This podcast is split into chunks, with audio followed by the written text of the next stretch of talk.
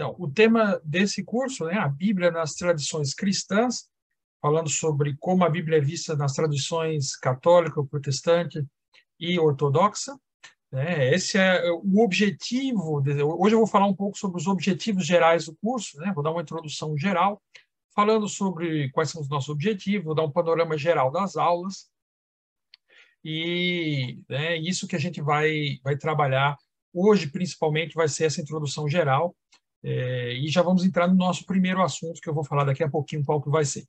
Então, os objetivos do nosso curso são de entender né, a variedade de concepções da Bíblia, da sua interpretação nas principais vertentes do cristianismo, que são a católica, protestante e ortodoxa, e logo mais eu vou falar por que essas três vertentes. Né, em que sentido eu vou falar dessas três vertentes. É, nosso interesse também é compreender a história do cristianismo né, nas suas diferentes formas, como o cristianismo chegou a essas formas que temos hoje e como as diferentes escolas e linhas de interpretação da Bíblia foram formadas ao longo da história. É claro que para poder falar disso, nós vamos cobrir vários outros assuntos também relacionados aos manuscritos bíblicos, surgimento da imprensa, das novas tecnologias, as descobertas, como elas impactam a transmissão da Bíblia, né, e como os estudos bíblicos acadêmicos também é, afetaram a, a forma como as igrejas cristãs veem a Bíblia hoje. E a gente também vai encontrar tempo para falar também um pouquinho sobre a relação é, judaico-cristã, né, como cristãos e judeus veem a Bíblia e comparar um pouco para poder ter uma visão mais clara é, das coisas. Okay? Então, para poder dar o panorama geral das aulas, quero também é, falar um pouco sobre algum material anterior que já existe disponível na plataforma Moria College. Né?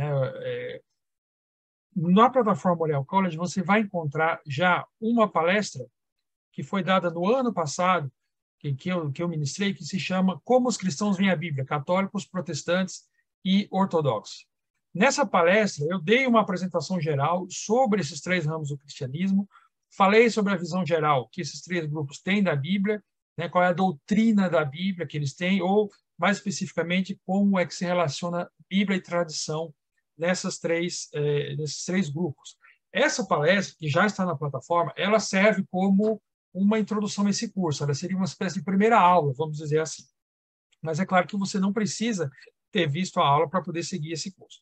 Mas, quando você tiver tempo, eu recomendo é, que você acesse a plataforma é, Moriá e assista essa aula em que a gente faz essa introdução mais, é, mais geral, né, mais ampla a, a, as perspectivas católicas, protestante e ortodoxa sobre a Bíblia.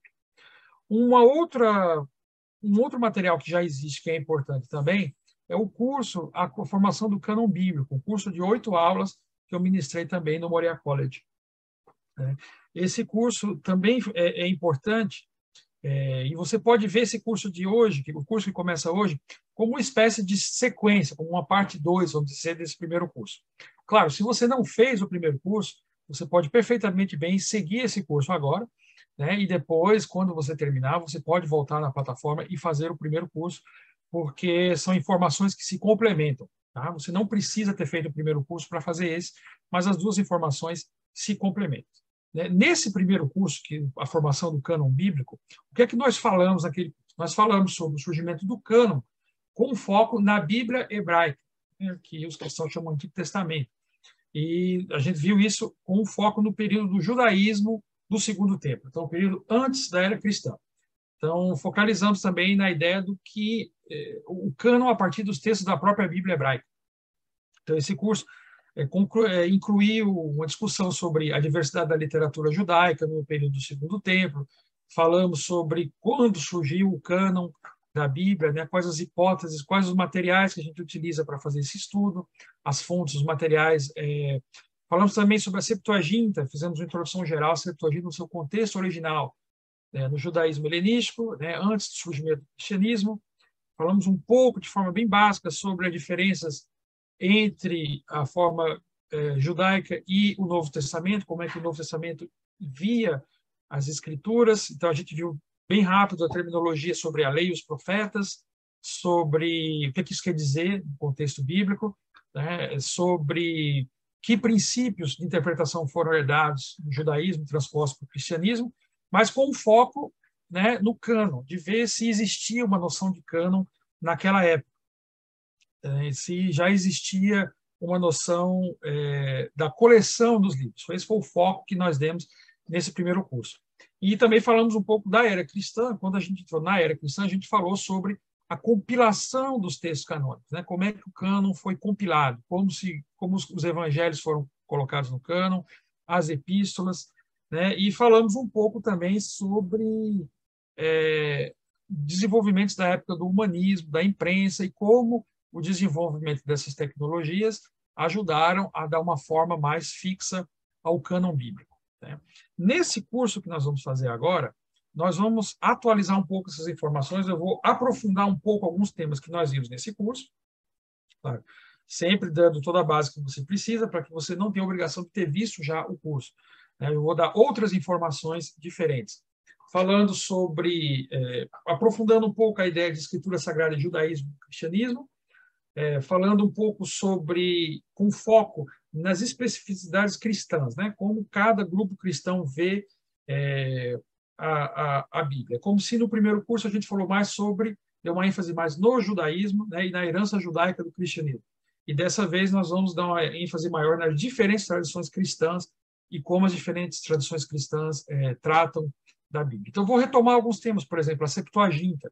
Mas no primeiro curso a gente falou da Septuaginta na sua origem, no contexto judaico, como ela surgiu. Agora a gente vai falar diferente. Vai falar como é que a Septuaginta é usada no cristianismo. Por exemplo, os ortodoxos, até hoje os ortodoxos consideram a Septuaginta, né, que é a, a, a Bíblia em grego, o Antigo Testamento em grego, eles consideram como a Bíblia, as Escrituras Sagradas. Então, para eles é o texto canônico fundamental. Então, como é que a gente entende isso? Então, são assuntos ligados aos assuntos do primeiro curso, mas de fato são é, assuntos novos que a gente vai ver aqui, né? uma perspectiva completamente nova daquilo que a gente viu no primeiro curso, tá bom?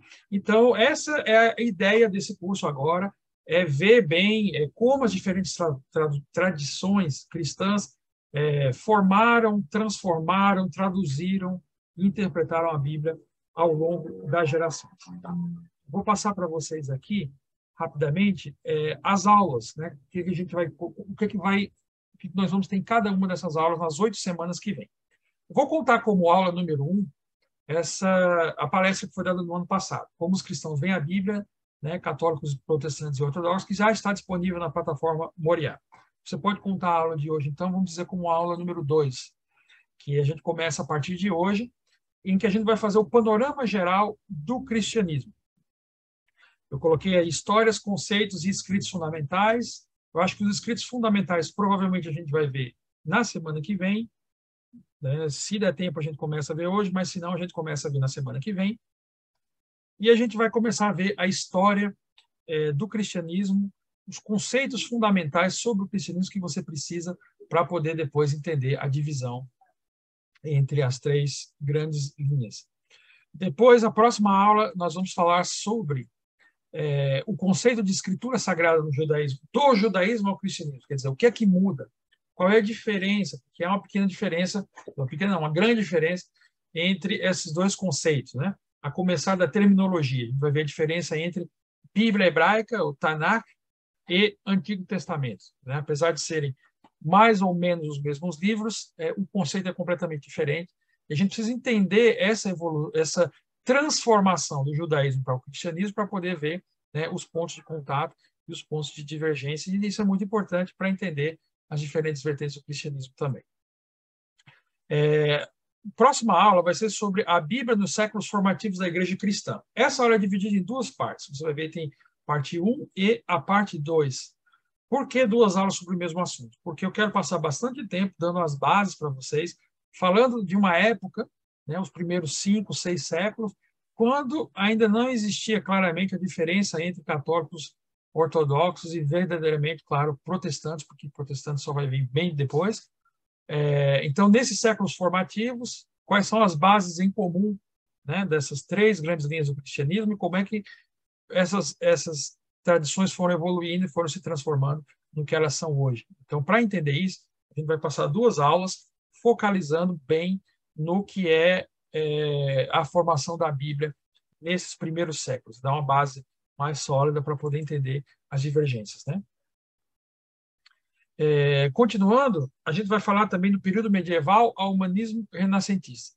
Nessa parte aí, a gente vai focalizar mais no lado ocidental, tá? o lado católico é, e a transformação do catolicismo até o protestantismo. Qual foi o caminho que, nós, que foi traçado para chegar até esse ponto? É muito interessante essa época medieval, que a gente esquece um pouco nos nossos estudos, né? o, graças à tradição do, do iluminismo, que chama período medieval de época das trevas, se nada tivesse acontecendo, o que não é verdade. A gente vai ver que, na verdade, isso era uma época muito movimentada, é, onde aconteceram muitas, é, é, muitos processos importantes nessa história da interpretação da Bíblia. Então, a gente vai dar uma olhada nessa época também. Em seguida, próxima aula, nós vamos falar da reforma protestante. É impossível né, falar sobre as diferenças da Bíblia em, eh, no contexto católico, protestante e ortodoxo, sem passar um bom tempo aqui entendendo a reforma protestante. A gente vai fazer isso na, nessa aula. Vai ser uma aula só sobre esse assunto, que nós vamos ver quais são os princípios, o que causou a reforma é, e como ela se transformou é, no que é hoje e como isso afetou a interpretação da Bíblia, quais são os princípios fundamentais da interpretação protestante, qual é a diferença entre protestantismo e as outras tradições. Daí a gente vai entrar na modernidade, estudo crítico da Bíblia. Né? Depois do protestantismo, aconteceram uma série de outras mudanças é, no mundo cristão. O mais importante de todas é o surgimento da modernidade, né? que, que afetou a todos, surgimento de novas formas de ver o mundo, de, de ver a Bíblia, e o surgimento do estudo crítico, as teorias críticas sobre a Bíblia que questionam é, as, as abordagens tradicionais, abordagens clássicas, né, as doutrinas clássicas do cristianismo, e isso tem um impacto muito importante, e é muito, muito importante, é fundamental entender o impacto do estudo crítico da Bíblia para poder ver como é que isso afetou as diferentes visões e as diferentes escolas né, de interpretação em todas as uh, igrejas cristãs.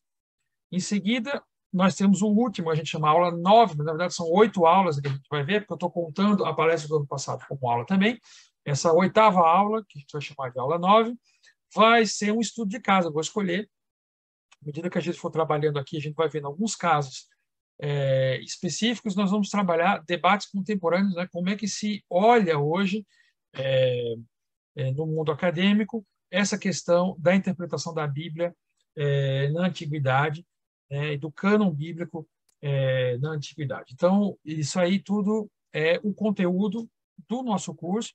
Eu, particularmente, estou bastante animado para fazer esse curso com vocês. É um assunto que me interessa bastante, um assunto que eu tenho pesquisado bastante e que eu acho que é do interesse de todos. Né? Durante muitos, muitos anos, eu me interessei sobre esse assunto, queria saber, queria encontrar respostas, e é bom a gente poder compilar né, todas essas questões num contexto só, num curso só. E, é claro, a gente vai ter, as, vai ter sempre um momento em que vocês podem também lançar perguntas, né? caso haja dúvida no final de cada curso, é, perguntas que é, interessem vocês dentro dessa temática. Então, a gente começa com o panorama geral do cristianismo, e nesse ponto aí, a gente vai fazer um pequeno recapitulativo da aula do ano passado sobre as Bíblias, a, como os cristãos veem a Bíblia. Né? a gente falou sobre os grandes ramos do cristianismo, católicos, ortodoxos e protestantes. Nós vamos vou hoje dar só um pequeno, pequeno recapitulativo rápido para que a gente se situe um pouco né, nessas diferentes tradições cristãs. Então, começando com, com o catolicismo, com a Igreja Católica, né, a Igreja Católica é, é a maior igreja cristã. E, aliás, não só a maior igreja cristã, é a maior denominação religiosa do mundo. É a, igreja, é a religião que tem mais adeptos no mundo. Tem 1,3 bilhões de membros em todo o mundo. Né? Ela é sediada em Roma, ela, mais precisamente no Vaticano, que é um Estado soberano e independente, fica na cidade de Roma, mas é um, país. Né? E tem o Papa como, como cabeça, como líder. Né? Vale lembrar também que, como o Vaticano é um Estado soberano, é um país, né? é, o Papa, que é o líder da Igreja, também é um chefe de Estado. Isso é uma particularidade fundamental porque a gente entenda o catolicismo nas suas dimensões. Né? O catolicismo é também é, é, um Estado nesse sentido. É, outra característica marcante é a sua devoção né, à Virgem Maria, aos santos, né, é a primeira imagem que você tem do catolicismo, é uma igreja é, cristã né, que incorpora uma série de tradições é, importantes. Que tem muitas organizações religiosas, muitas ordens monásticas, por exemplo, sob a sua autoridade. Então, na aula que nós fizemos no ano passado, eu dou um pouquinho mais de detalhe sobre o catolicismo, mas é claro que nesse curso, nas, oito aulas que temos pela frente, sempre nós vamos falar um pouco mais sobre o catolicismo. Hoje eu estou apenas situando né, vocês, mas a gente vai falar com mais detalhe, evidentemente, sobre os, as características distintivas do católico, né, da, da, da, Igreja Católica, em relação às outras é, manifestações ou denominações é, cristãs. Em seguida, nós temos os ortodoxos. E os ortodoxos, eles têm origem no cristianismo oriental, né? Ou seja, enquanto o catolicismo ele nasce do cristianismo ocidental, o que, que quer dizer isso? Quer dizer que é a parte da Europa onde se falava latim. Né? A tradição católica é uma tradição derivada da língua latina, do latim. É, então, da mesma forma, os ortodoxos vêm do lado oriental. Então, a língua oficial, a língua da tradição é o grego. Tá? Então, essa é, de cara, a diferença mais fundamental entre os dois ramos. Depois a gente vai ver que existem diferenças é, né, com mais detalhe, mas de base, a primeira coisa que você nota é que o catolicismo vem da tradição latina, o ortodoxo vem da tradição grega. E isso é muito importante entender isso e como esses dois ramos se dividiram né, até o primeiro milênio, eles caminhavam mais ou menos juntos e a partir de volta do ano 1054 vai haver uma, um cisma né, oficial entre católicos e ortodoxos, e aí se constituem duas igrejas separadas. Mas durante os primeiros mil anos da igreja cristã, existia a diferença entre o cristianismo do leste e do oeste, né, o cristianismo latino e o cristianismo grego, mas a oficialização em duas igrejas diferentes só vai acontecer lá no final do primeiro milênio. É, claro, o nome ortodoxo, a gente tem o hábito também de falar, às vezes, igreja ortodoxa grega, mas não é só isso, né? A igreja ortodoxa é, tem, tem vários, várias, várias tradições locais, né? como temos a igreja russa, igreja ortodoxa russa, igreja ortodoxa copta, etíope, síria, ucraniana, né? e cada, cada grupo ortodoxo tem a sua própria é, história, a sua própria sede, enfim. Há um grande guarda-chuva que chamamos de igreja ortodoxa, mas há também suas especificidades locais, como nós vamos ver também ao longo do curso. E, por último, nós temos aqui também os protestantes, terceiro é, grande grupo que nós mencionamos, né, que é muito mais recente do que a Igreja Católica Ortodoxa, né, na verdade, o protestantismo ele vem do século XVI, as origens da Reforma Protestante remontem a muito antes, como a gente vai ver mais na frente, é, mas o protestantismo é diferente do catolicismo e do ortodoxo de cara pelo fato de que não existe um centro político ligado ao protestantismo. Né? Como a Igreja Católica tem sua sede em Roma, cada Igreja Ortodoxa tem a sua sede, seu patriarcado ligado a uma região geográfica específica. O protestantismo, embora se origine em lugares específicos, não tem uma sede que você possa dizer assim, esse é o berço do protestantismo. Além disso, o protestantismo é muito diverso e fragmentado. Né? O protestantismo é fragmentado. Existem várias igrejas, né? igrejas luteranas, igrejas é, calvinistas, presbiterianas, existem os evangélicos, que já é outro ramo é, dentro desse grande universo que chamamos de protestantes, existe um movimento evangélico. Então, tudo isso são diferentes facetas, né, diferentes faces desse grande nome que chamamos protestantismo, mas que, na verdade, é uma realidade muito complexa. É, então, o nosso curso foi intitulado Católicos, Ortodoxos, Protestantes, porque se você somar os membros desses três grupos, você vai ter as grandes linhas principais do cristianismo. Mais na frente, a gente vai ver que existem, de fato, muitos pontos em comum entre essas três grandes tradições que justifica a gente colocá-las no mesmo é, patamar, né, vamos dizer assim, no mesmo é, espaço comum para dizer que essas três é, igrejas juntas formam a totalidade do que nós chamamos do cristianismo. Embora seja muito difícil claro, definir cada uma dessas diferentes ramificações. Mas a gente vai tentar, ao longo do curso, fazer isso através né, de como eles entendem a Bíblia. É, vamos passar também agora para um, um esboço geral, então, da história do cristianismo, falando sobre os séculos formadores ou séculos formativos é, do cristianismo. Por que eu vou começar por aí? Eu vou começar por aí porque, para que a gente possa entender as diferenças que existem entre católicos, protestantes e ortodoxos, a gente poderia seguir vários caminhos diferentes. A gente poderia né, observar isso olhando as diferentes doutrinas, diferentes ensinamentos, como elas são hoje, como a gente fez, de fato, na nossa palestra do ano passado. Mas um outro caminho, que é o caminho que a gente vai seguir aqui nesse curso, porque a gente tem mais tempo, né? nós temos oito aulas para fazer isso, vou pegar a aula de hoje para a gente falar um pouco da história geral do cristianismo nos seus primeiros séculos. Por quê? Esses primeiros séculos são comuns a todos os cristãos. Não importa se são católicos, ortodoxos ou protestantes, todos eles compartilham esses primeiros séculos. Nesse primeiro século não havia distinção entre católico, protestante ou ortodoxo. Havia apenas o cristianismo, né, que está emergindo, que está surgindo e que ao longo dos séculos vai se se bifurcando, vai se transformando é, em tradições diversas e distintas. Então, nos primeiros séculos, a história é comum. Então, é interessante você ver como é que essa história comum se transforma né, na história que nós temos hoje. Então, a gente começa com o primeiro conceito, que é o conceito de a separação dos caminhos.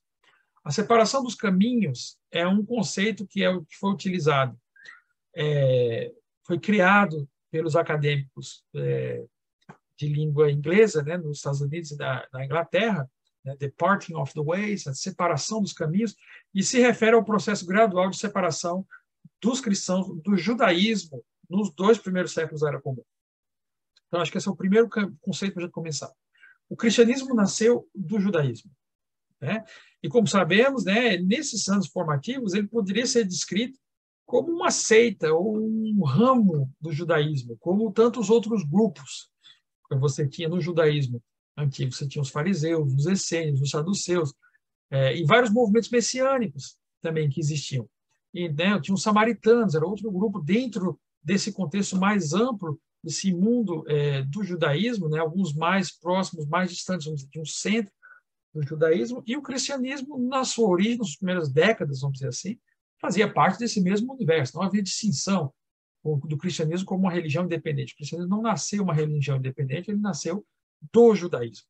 E foi nos dois primeiros séculos que aconteceu essa separação gradual dos caminhos. Né?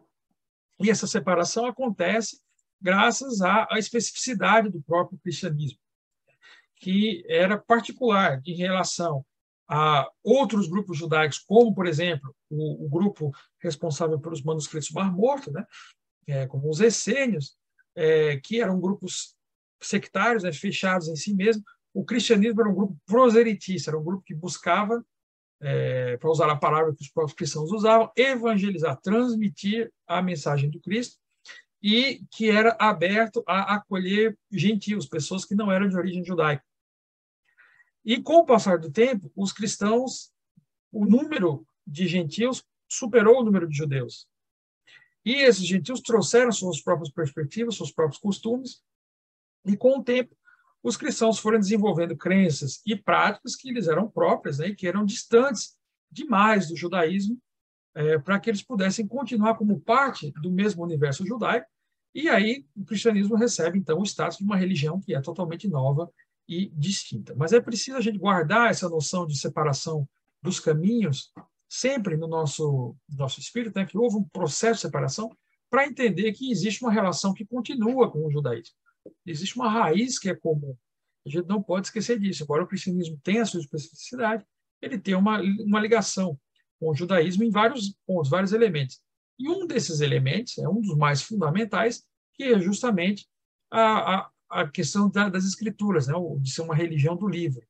O fato de ter escrituras, e esse é um dos pontos mais importantes, um dos pontos de partida mais importantes para o diálogo judaico-cristão.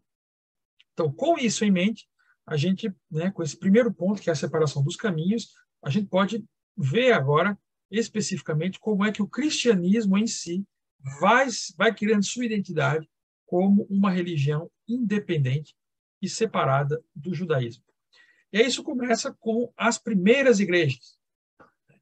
E para pensar no ponto de partida da propagação das primeiras igrejas, eu vou começar com um contexto, um, um texto conhecido de todos, né, que se interessam pelo assunto do cristianismo, que já está na própria Bíblia, está no Novo Testamento, que é o livro dos Atos dos Apóstolos. No livro dos Atos dos Apóstolos, você, né, o livro começa né, com a, um discurso é, de Jesus, é a continuação do Evangelho de Lucas, e no livro dos Atos começa com Jesus dizendo né, que os seus discípulos vão ser sua testemunha em Jerusalém, Judéia Samaria e até os confins da terra. E esses lugares geográficos que são mencionados, Jerusalém, Judéia, Samaria e até os confins da terra, se você ler o livro do Atos dos Apóstolos com atenção, você vai ver que é justamente o plano geográfico do livro. Né? Ele começa, a ação do livro começa na Judéia, depois faz para Samaria e depois o livro fala de como é, é, as igrejas se espalharam é, em todo o mundo conhecido. Né? De, eles são dispersos depois do, do, do, martírio de Estevão, capítulo 7, e se espalha né, no Fenícia, no Chipre, Antioquia, enfim, em todo o mundo conhecido da época. Nessa primeira fase do cristianismo, uma figura instrumental foi Paulo, né, o apóstolo, que começou né, a vida com, com o nome de Saulo, como um jovem promissor fariseu, né, estudioso, é, um acadêmico, um sábio fariseu, bem jovem, mas também um ávido perseguidor dos cristãos. Ele perseguia os cristãos, os cristãos, segundo o livro dos Atos dos Apóstolos, esteve implicado até na própria morte de, de Estevão. E o, te, o, livro de Atos narra também a conversão de Paulo e outros textos do Novo Testamento, as próprias cartas de Paulo, falam do processo né? O livro de Atos e as cartas de Paulo dão essa ideia de como é, Paulo iniciou igrejas, ele começou igrejas em Chipre, na Ásia Menor, em Grécia, em Roma. Na sua carta aos Romanos, ele menciona o seu desejo de ir até a Espanha, a gente não sabe se ele chegou a fazer isso, mas tudo isso é, faz parte do, do é, da contribuição de Paulo, que é uma figura fundamental nessa formação das primeiras igrejas. E dizem também que os apóstolos nessa primeira geração chegaram até o Egito e a Índia. Né? É, então foi uma propagação realmente é, universal, vamos dizer assim, até os confins da Terra, conhecida na época. Vou só fazer um parêntese aqui, é, que aqui no sul da França, né, onde eu moro, é, existem várias tradições é, sobre a chegada da igreja aqui já no primeiro século. Né? Tradições que eu acredito são da era medieval, mas que dizem que no primeiro século o cristianismo já chegou aqui. Né? Existe toda uma tradição que diz que os irmãos Marta, Maria e Lázaro, são personagens conhecidos do Novo Testamento, eles vieram de barco, né? de Israel até Marsella, e chegando em Marsella, aqui na França, eles começaram a igreja, foi eles que foram os apóstolos, então, é, na França. Então, há muitos locais é, aqui no sul da França, né, existe o túmulo de Lázaro, em Marsella, é, cidades que dizem que Marta esteve lá, salvou a população é, de um monstro, existem relíquias de Maria nas igrejas, e existe até uma confusão entre a Maria, irmã de Lázaro, e Maria Madalena, tem é, várias traduções que confundem as duas personagens, então é muito interessante, claro, a gente pode questionar se essas histórias são verdade ou não, mas a verdade que a gente sabe é que no segundo século já existia até bispos na cidade de Lyon, né, que é bem aqui ao norte da França. Então, houve uma grande expansão da igreja aqui na França é, e, e, e no primeiro século. Então, no terceiro século, as igrejas cristãs já estavam na maioria das províncias do Império Romano. E até além das fronteiras do Império Romano já existiam igrejas cristãs. Né? Então, claro, uma história detalhada das igrejas dessa época vai além do que a gente pode fazer nesse curso. O que basta saber é que cada região já tinha sua própria particularidade política, linguística, religiosa, cultural, e cada uma acrescentava um sabor específico à igreja. Isso foi lançando já as bases para as transformações né, características da igreja é, no cristianismo que iriam vir aí no futuro. É bom falar também um pouco sobre as primeiras estruturas eclesiásticas. As primeiras atestações de forma de organização e governo das igrejas vêm do Novo Testamento. Né, os textos sugerem que Paulo foi um dos maiores responsáveis pela organização das primeiras igrejas. E, é, mais uma vez, o nome de Paulo aparece aí. E que, segundo os textos do Novo Testamento, as primeiras igrejas eram organizadas sob a direção de pessoas que eram chamadas de bispos, ou em grego, episcopos, ou anciãos, que em grego é presbíteros, e que na primeira geração parece que não havia muita diferença entre um e outro. Também tinha um outro personagem que se chamava diácono. E existem debates até hoje sobre quais eram os papéis de cada uma dessas pessoas, seus poderes, suas responsabilidades, e a gente não vai resolver esse debate hoje. O que se sabe é que a partir do século II é, já existiam debates sobre o papel de cada uma dessas pessoas e esses papéis começam a ser mais definidos.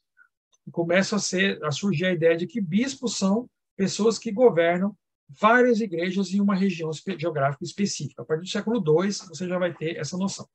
E surge aí também a noção de sucessão apostólica, já no século II, e a noção de sucessão apostólica é de dizer que os, os bispos responsáveis pela igreja em cada local, eles são sucessores diretos dos apóstolos, seja por linha natural, né, vamos dizer assim, que era o líder de uma determinada igreja era um apóstolo e depois os líderes seguem naquela sucessão, seja também em termos de é, fidelidade aos ensinos, porque eles estão na mesma linha de ensino dos apóstolos, eles fazem parte da sucessão. Então, esse conceito de sucessão apostólica é muito importante e se desenvolve já no segundo século e é um dos pontos fundamentais para entender como a mente cristã funciona. Depois disso, a gente tem a formação dos concílios. Você começa a ver aí uma lógica cristã, uma forma cristã de pensar as coisas, que é pensar a partir de concílios, tá? que são reuniões em que se define, né, os bispos definem quais são as crenças do cristianismo. E isso é uma particularidade do cristianismo em relação a todas as outras religiões, é que as crenças cristãs são definidas por concílios né, e são é, transmitidas é, depois oficialmente é, né, em forma de documentos. Tá? Isso é uma particularidade cristã, mas a gente vai falar sobre isso depois. Um outro aspecto interessante da formação do cristianismo é essa noção de a era das perseguições. Né? Nós vamos ter, é, no começo da era cristã, é, perseguições. É um elemento unificador dos anos formativos do cristianismo, é a ideia de perseguição. Né? que moldou a própria narrativa da, da constituição do cristianismo. O cristianismo nasceu sob várias perseguições. Né? No próprio livro de Atos dos Apóstolos já começa com algumas perseguições mais locais. Mas o grande agente de perseguição do cristianismo foi o Império Romano. E você vai ver que o Império Romano, desde os primeiros das primeiras décadas do cristianismo, teve várias ondas de perseguição. A primeira é, foi com Cláudio, né, imperador, no ano 51, que expulsou todos os cristãos, de, todos os judeus de Roma, por causa da, de conflitos entre os judeus e os cristãos, que na época não eram distintos dos judeus, era uma coisa só. Né? Então você vai ter aí essa expulsão, mas depois você vai ter a perseguição de Nero, no ano 64, conhece a história que Nero acusou os cristãos de terem tocado fogo em Roma, né, gerou uma, uma onda violenta de perseguição. Depois teve a perseguição sob o imperador Domiciano, é, foi um outro período muito violento de perseguição. Foi nessa época que os cristãos começaram a se interessar cada vez mais pelas ideias apocalípticas judaicas. Né? O livro do Apocalipse foi escrito nessa época. Pode falar sobre isso um pouco depois. Depois do imperador Marco Aurélio, no ano 161 a 180, e 11 anos de perseguição também, que é, quase 20 anos de perseguição que aconteceram no século II. Depois teve o imperador Severo, o imperador Décio e o imperador Diocleciano. Foi a última grande perseguição que aconteceu é, no mundo cristão. Então, tudo começou com o imperador Cláudio e vai até o Diocleciano, mas não, o Cláudio não é a verdadeira perseguição contra os cristãos, são essas outras que são é, perseguições contra os cristãos. Né? A grande maioria das perseguições eram porque os cristãos não queriam participar do culto ao imperador.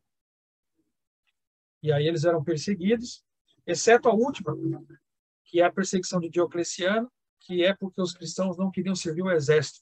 Porque os cristãos, naquela época, nos primeiros séculos, eram 100% pacifistas e se recusavam a servir no exército né, e pegar armas, não queriam pegar em armas. Então, eles foram perseguidos porque eles não queriam servir o exército. Essa é a história das perseguições. E tudo vai mudar com a chegada de Constantino. Né? O imperador Constantino, que se tornou imperador no ano 306, ele é o primeiro imperador cristão. Né? Bom, hoje há muitos debates sobre é, a profundidade da sua compreensão do cristianismo, né, a sua, sua fé, todos os debates sobre é, como, na realidade, era a fé do Constantino. É, mas existem também muitas lendas em torno do Constantino, né? É, e que, de fato, ele foi, mas em todo caso, ele foi o primeiro imperador cristão, e ele teve várias contribuições importantes, como, por exemplo, o Edito de Milão, em, no ano 313, que tornou a perseguição contra cristãos ilegal. A partir daí, não houve mais perseguição contra cristãos. Né, em 324, ele ordenou todos os soldados romanos a adorarem o Deus cristão nos domingos. E também ele construiu a igreja do Santo Sepulcro em Jerusalém. Então, tudo isso, é, todas as contribuições importantes, além de outras, ele, ele, chamou também o Concílio de Nicéia, que é um concílio importante que a gente vai falar depois. Todas essas contribuições importantes de Constantino fazem com que ele seja um personagem muito importante né, é, da história do, do, do cristianismo. Uma personagem, uma personagem que é responsável por fazer do cristianismo a religião oficial do Império Romano. Então, sem dúvida, ele é alguém de uma importância é, fundamental. Depois de, disso, uma coisa que eu quero falar com vocês com um pouco mais de detalhe é essa noção justamente de concílios. Né? Como a gente viu, o, o concílio, vou falar de concílio Nicéia daqui a pouco, é, o, o, concílio, como eu disse anteriormente, é uma das características mais distintivas do cristianismo, que é determinar crenças e práticas oficiais a partir de concílios e credos. Tá? Os concílios são reuniões que acontecem entre representantes da igreja, né, os bispos, que decidem sobre um assunto específico relativo a uma ou mais questões relacionadas às ideias, doutrinas, às práticas do cristianismo. E as decisões tomadas no concílio, normalmente, elas têm força obrigatória sobre as igrejas, que estão sob, sob sua jurisdição. E elas são expressas por meio de um documento, que pode ser um credo, que é uma pequena fórmula com algumas declarações concisas sobre a fé cristã. Esse é um ponto muito é, significativo para você poder entender como as crenças cristãs são determinadas. Né? Os credos do cristianismo eles são publicados depois das decisões conciliares, decisões de concílio. Mas essas decisões elas são suscitadas por debates em torno de práticas e crenças que já existem de forma popular na igreja. Né? Para dar um exemplo para vocês, o debate sobre a natureza de Jesus. É um grande debate da, origem do cristianismo. Jesus é, era um homem, ele é Deus. É, quem era Jesus? Então, os credos, ao longo dos séculos, chegaram à formulação de uma doutrina oficial. Né? Os concílios se reuniam para determinar é, quem era Jesus e publicavam documentos, que a gente chama de credos, determinando, fazendo a formulação que Jesus é Deus e homem ao mesmo tempo, e a formulação da doutrina da Trindade. Mas essas formulações não são o ponto de partida. O ponto de partida são práticas populares. Então, no caso de Jesus, nos círculos cristãos, surgiu a prática popular das pessoas adorarem Jesus como Deus, né? cultuar Jesus como um Deus nas igrejas, que, diga-se passagem, contribuiu para a separação dos caminhos entre judeus e cristãos, porque os judeus não podiam aceitar essa adoração ao ser humano como se ele fosse Deus. Né? E aí começou a ter debates dentro da própria igreja, vários teólogos cristãos que diziam, é, realmente essa ideia é complicada, como é que a gente pode conciliar a ideia de Jesus ser Deus e ser homem ao mesmo tempo? E aí várias ideias foram surgindo, e as igrejas começam a debater, e aí se reúnem para determinar, peraí, o que, é que a gente acredita que é certo e o que, é que a gente acredita que é errado. E é aí que as teologias se formam, se consolidam, são publicadas em documentos, e aí se tornam o ensino oficial da igreja. Então, quem ganhar o concílio, vamos dizer assim, vai ter o, o ensino, vai ser o ensino oficial da igreja. Quem perder torna-se um herege, né? vai ser definido pelo próprio concílio como herege. Então, a heresia, segundo o cristianismo, é uma crença que leva você à perdição eterna, da perspectiva, claro, de quem determinou o que é o ensinamento correto segundo o concílio. Então, isso é uma característica específica do cristianismo. Isso não existe no judaísmo, isso não existe no Islã, isso não existe em outras denominações, a ideia de que você vai ter um concílio que determina um documento que diz isso é o que você deve acreditar, e se você não acredita, você não faz parte. As outras tradições cristãs é, religiosas funcionam de forma diferente. Tá? É, então, o primeiro grande concílio é esse concílio de Nicéia, que justamente surgiu né, com base num conflito é, instigado por, por, pelo ensinamento de um diácono de Alexandria chamado Ário e que, que, que ensinava, né, ele se preocupava com o monoteísmo e dizia não, como, é que a gente pode ser monoteísta, crer num só Deus e crer que Jesus é Deus ao mesmo tempo. Então ele dizia, então Jesus não é um Deus, Jesus é uma criatura melhor do que os homens, mas também não é Deus.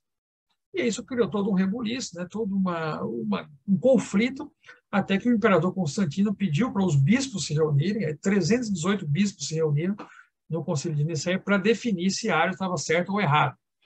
E o, o concílio concluiu que Ario estava errado, publicou um documento chamado Concílio é, Credo de Nicéia e condenou o ensinamento de Ario.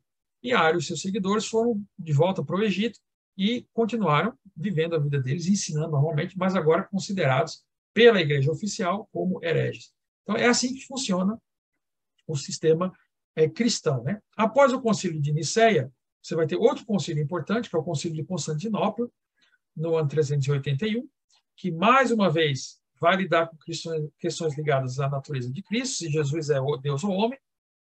Concílio de Éfeso, também o mesmo problema. Né?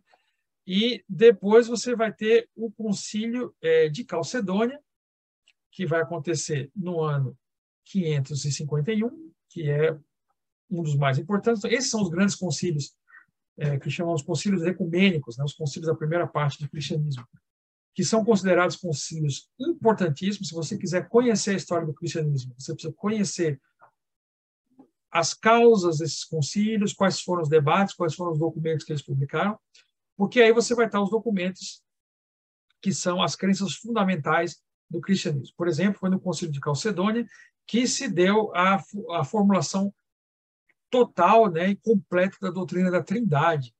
Né, e também de dizer que Jesus tem a mesma natureza do homem, a mesma natureza de Deus, a 100%, sem confusão, sem mudança divisão ou separação, né, a linguagem do Concílio de Calcedônia, e a crença na Trindade. São crenças fundamentais do cristianismo clássico e que são compartilhadas pelo ensino oficial, tanto dos católicos, dos ortodoxos e é, dos protestantes. Com diferenças, claro, a gente vai ver que tem diferenças importantes, mas a gente vai chegar nas diferenças depois.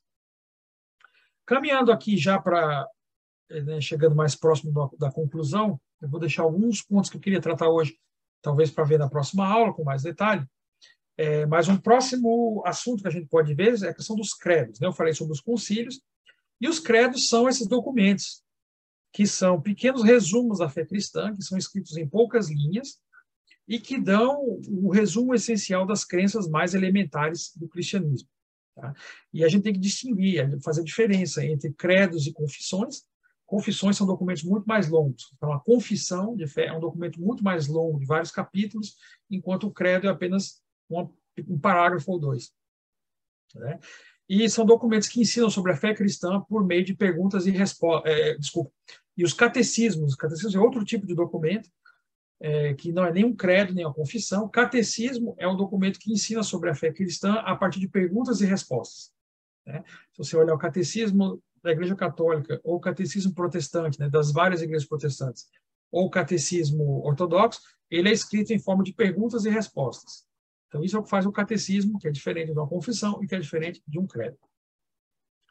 Os credos, né, existem vários credos cristãos, mas existem três que são fundamentais, são o cânon, vamos dizer assim, dos credos, que se chamam credos ecumênicos, que são o credo dos apóstolos, o credo de Nicéia e o credo de Atanásio.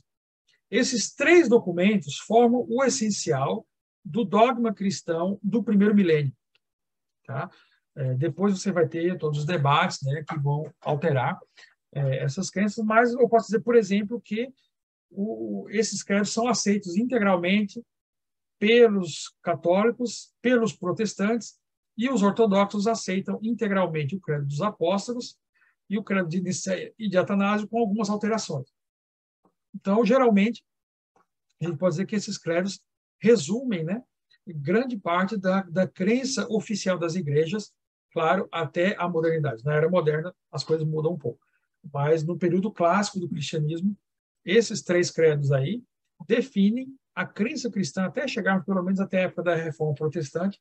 Esses credos vão ser aceitos com algumas alterações entre né, católicos e, e ortodoxos, mas o grosso dos credos ele é aceito por todos.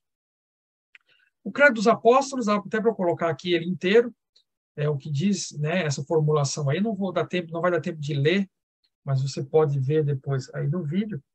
É, é essa pequena formulação em um parágrafo que resume né, o essencial da fé cristã até essa época. Ele se chama Credo dos Apóstolos porque é uma tradição muito antiga que diz que ele vem dos próprios apóstolos. Isso não é verdade. Esse, esse credo ele vem do século II, no mínimo. É, e esse credo ele ele é interessante porque ele tem pouca, ele fala pouco, ele tem poucas informações. Né? Então, porque ele tem pouco, ele não entra no detalhe das coisas, é mais fácil os cristãos concordarem com os pontos é, fundamentais. Se você observar o segundo credo, né, que infelizmente não tem tempo de olhar também em detalhe, que é o credo de Niceia, você vai ver que o credo de Niceia ele é, ele começa com, ele tem os mesmos elementos. Né, ele fala crê em Deus, depois crê em Jesus, depois crê é, no Espírito Santo, depois na Igreja. Todos os credos, aliás, têm a mesma estrutura. Ele fala sobre Deus o Pai, Deus o Filho, Deus o Espírito Santo e a Igreja. Só que eles são mais longos né? ou eles podem ser mais longos, podem ser mais detalhados, mas todos seguem a mesma, a mesma estrutura. É, então, todos esses, o crédito inicial você vê que é mais longo, ele vai levar aqui duas páginas no nosso slide. Tá? É, eu só vou mencionar uma coisa importante do crédito inicial.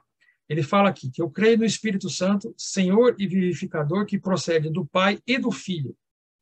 Essa frase aqui, e do Filho, é extremamente importante para você entender depois é, só voltar aqui, é extremamente importante para você entender a evolução e a separação entre as igrejas católica, ortodoxa e protestante. Porque essa pequena frase aqui foi a causa do cisma que separou a igreja ortodoxa da igreja católica. Né? Porque os ortodoxos não aceitam que o Espírito Santo procede do Pai e do Filho. Para eles, o Espírito Santo procede apenas do Pai. E para os católicos e protestantes, essa formulação está boa.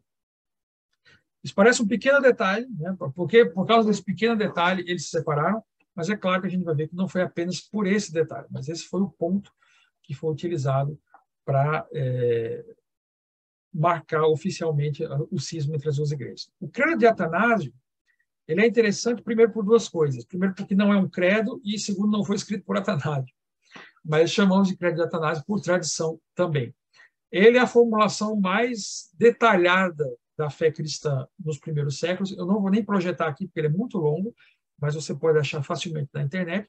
E ele é um cântico, é um ensinamento cristão na forma de um cântico. Então, ele difere um pouco da forma dos outros credos, mas ele faz parte, então, dos três credos fundamentais. Se você quiser conhecer qual era a doutrina cristã nos primeiros séculos, basta você ler principalmente o credo dos apóstolos, o credo de Niceia e o credo de Atanásio. Última coisa, o credo de Niceia às vezes é chamado de credo niceno ou credo niceno é, niceno Constantinopla, porque é, no, no Concílio de Constantinopla ele foi adaptado.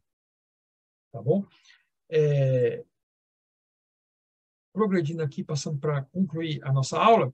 Então, a gente vai pensar também é, que, a partir desse desses pontos fundamentais da fé cristã, você vai ter as grandes bifurcações, né? A separação entre leste e oeste, católicos e ortodoxos, é, que aconteceu oficialmente por causa dessa pequena frase do catecismo, mas que na prática aconteceu porque foi uma separação que levou séculos para acontecer. Porque eles eram de língua diferente, eles falavam idiomas diferentes, eles estavam em religião, é, regiões geográficas é, diferentes, eles é, tinham governos diferentes, né? Então, tudo isso foi mudando, foi separando é, gradualmente os católicos e os ortodoxos até chegar ao cisma.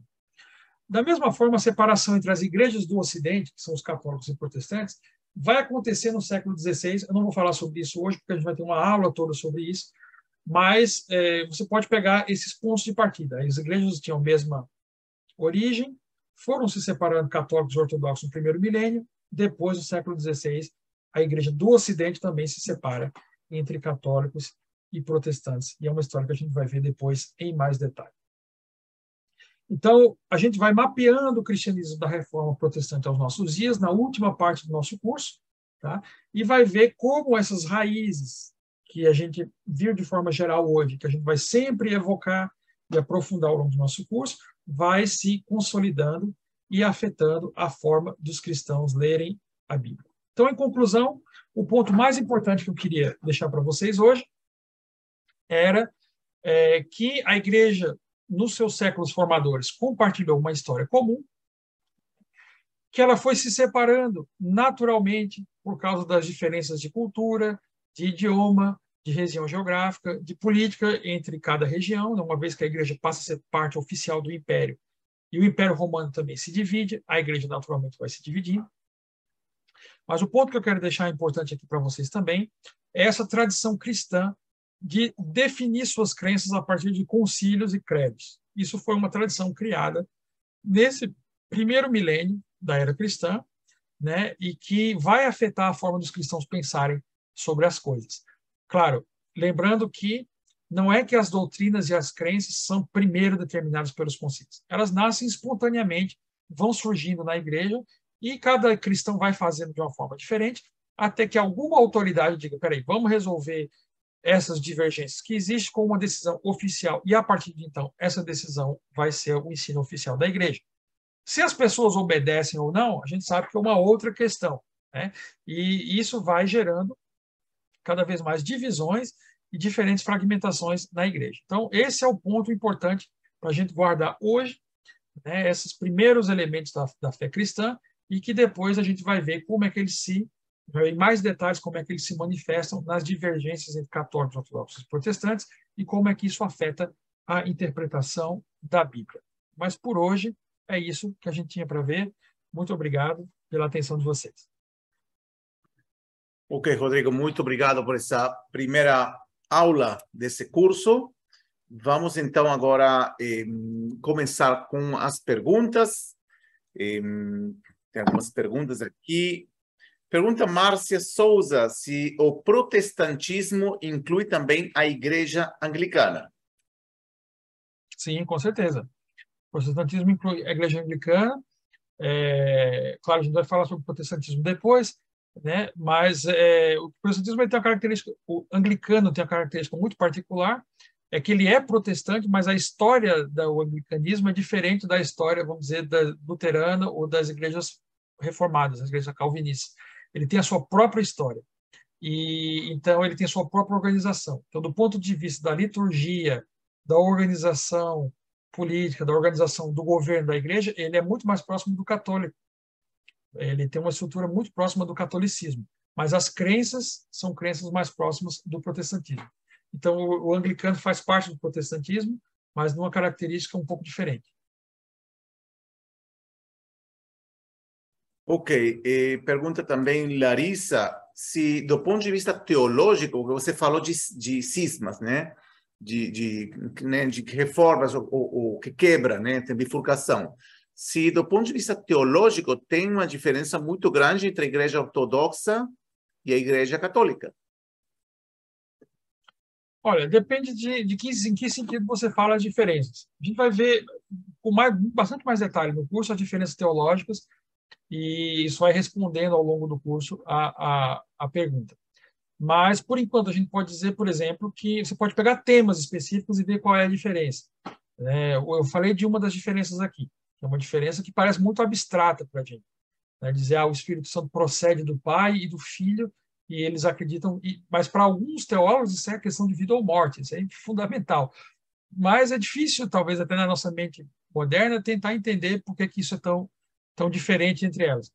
É, mas eu posso falar outra diferença, né, só para responder a pergunta, que é importante também, a diferença sobre a forma como eles veem a tradição, ou a forma como vem a, os ícones. Né? As igrejas católicas, por exemplo, aceitam imagens é, de santos, que são estátuas de santos. os ortodoxos não aceitam estátuas. Para ele, isso está quebrando o mandamento, né, o segundo mandamento, de fazer imagens. É, então, eles têm ícones, que são imagens em 2D, são fotos, são pinturas. Então, pra, o ícone pode, porque é em duas dimensões, é só uma imagem, mas não pode ter estátua. Para eles, você só quebra o mandamento se você fizer a estátua, três dimensões. Então, isso é uma diferença fundamental. Mas, globalmente, são bastante próximas às, às crenças. Né? Se você assistir também a aula que eu dei no ano passado, eu falo um pouco mais de detalhe sobre as diferentes visões da Bíblia. Então, isso ajuda também a ver a diferença entre ortodoxos e católicos. Ok. Pergunta Ieda. Há uma grande dúvida ao respeito da conversão de Constantino ao cristianismo. O que pode legitimar essa convicção de muitos? A, a, a convicção de, de, de, de, que Constantino é cristão, ela vem da tradição, que é muito antiga, né? É, tem toda aquela tradição de que Constantino estava é, numa guerra e ele viu, teve uma visão com o símbolo é, do escudo, é, o, o, símbolo cristão, e ele mandou colocar aquilo nos escudos, ele ganhou a guerra. Tem a história da, da como a mãe dele sonhou o local onde Jesus foi crucificado, daí ele construiu a, a igreja do Santo Sepulcro. Então são lendas e tradições que consolidam, né, que formam a imagem de, de, de Constantino como é, um, um cristão, como um verdadeiro imperador cristão. Agora, por outro lado, o que é que isso quer dizer? Né? Que ele vê Jesus como, né, o cristianismo como um, veículo para ele ganhar a guerra. É que isso, isso é uma concepção compatível com a visão cristã tradicional. Então, por causa dessas divergências que existem entre como Constantino praticava o cristianismo e os ensinos, né, dogmas da igreja, é que existe um debate se, se Constantino era cristão ou não. Eu, particularmente, penso que essa questão não é tão importante assim. Ela é importante, claro, mas é difícil você saber qual é a verdade. O que a gente pode saber com certeza é que foi os atos de, de, de Constantino que transformaram a igreja cristã na igreja oficial do Império Romano. E isso mudou completamente o cristianismo. Então, se ele pessoalmente era cristão ou não, não faz tanta diferença para a história do cristianismo. O que ele fez, de fato, realmente mudou o cristianismo, que foi transformar a Igreja Católica em religião oficial. Ok. Rodrigo, antes de continuar com mais perguntas, eu quero novamente dizer a todos aqueles que ainda não são alunos da Moria College, fiquem que temos uma novidade muito interessante depois dessa sessão de perguntas. Hum, então, fiquem até o final. Vamos continuar com mais perguntas. Tem uma pergunta sobre em que medida podemos dizer que na época de Paulo existia já um conceito de cristianismo no, no livro dos Atos dos Apóstolos, é, fala, tem o, o, texto que fala que, né, que os cristãos, que, que em Antioquia os cristãos foram pela primeira vez chamados cristãos. Né? É, então, naquela época já existia uma palavra que chamava, que chamava é, é de chamar os cristãos de, de, de, a palavra cristão já existia. É, como eu falei da primeira perseguição, a perseguição de, de Cláudio, que expulsou todos os judeus de Roma. Né? É, existe um historiador, Suetônio, historiador romano, então não tem nada a ver com cristão nem judeu, ele não era nem cristão nem judeu, então ele estava vendo de fora a situação, e ele diz que Cláudio expulsou todos os judeus de Roma por causa da instigação de Crestos. Aí ninguém sabe quem é esse Crestos, então a maioria dos historiadores acha que ele está falando de Cristo, porque ele não sabia a palavra, então, ele já dizia que, ó, tá vendo, esses judeus estão brigando por causa dessa instigação desse Crestos aí que está criando confusão. Então, no tempo de Paulo, existia a palavra cristão e existia uma noção que existia um grupo de pessoas dentro do judaísmo que é, seguiam Cristo, ou Crestos, como os romanos falavam, e que criavam um problema. É, mas não era uma religião separada. Era um tipo de judeus. Ah, então, no tempo de Paulo, as pessoas ainda pensavam no cristianismo como um tipo de judeu. Só você pensar, por exemplo, que Tiago, por exemplo, que é do mesmo tempo de Paulo, chama as igrejas de sinagogas. Né? Ele não chama de igreja, não chama de templo. Ele diz assim, quando alguém vai para a sua sinagoga, então, na cabeça deles, ainda estavam ainda no mundo judaico. Começou já no tempo de Paulo, sim, a criar uma certa distinção entre judeus e cristãos mas não era tão formalizada como no segundo século. Ok, já estamos nos aproximando ao final das perguntas. E Ieda pergunta se os dogmas definidos por estes concílios principais sofreram alguma resistência entre ortodoxos e protestantes. Entre protestantes, não. Entre ortodoxos, é, sim, porque é, se você pensar, né, vai ver que esses dogmas foram criados, esses concílios foram criados na época, todos esses credos, quando a Igreja Ortodoxa e Católica ainda eram uma só. Né? Existia a distinção leste-oeste, mas ainda era uma só. Quando houve a divisão, é, os católicos e os ortodoxos eles mantiveram os mesmos credos, mas cada uma com uma linguagem um pouquinho diferente, expressando mais claramente as suas crenças. Tá? Então, eles vão aceitar os mesmos credos, mas eles são escritos de forma um pouco diferente para refletir as diferentes doutrinas. Os protestantes, eles seguem os, os credos da forma que está escrita segundo os católicos. Então, para os que é a forma ocidental. Então, ao invés de pensar católicos, protestantes e ortodoxos, vamos pensar as igrejas orientais seguem uma forma de linguagem dos credos, as igrejas ocidentais, que são os católicos e os protestantes, vão seguir os credos ecumênicos com a mesma com a mesma linguagem, as mesmas palavras. Mas as diferenças são pequenas, as diferenças são mínimas. Tá? Então, em geral, você pode dizer, de forma superficial, que são os mesmos credos para católicos, ortodoxos e protestantes. Pelo menos esses três principais, tirando as pequenas diferenças em detalhes. Ok, Rodrigo, eh, muito obrigado por essa primeira aula. Eh, eu quero lembrar para todos também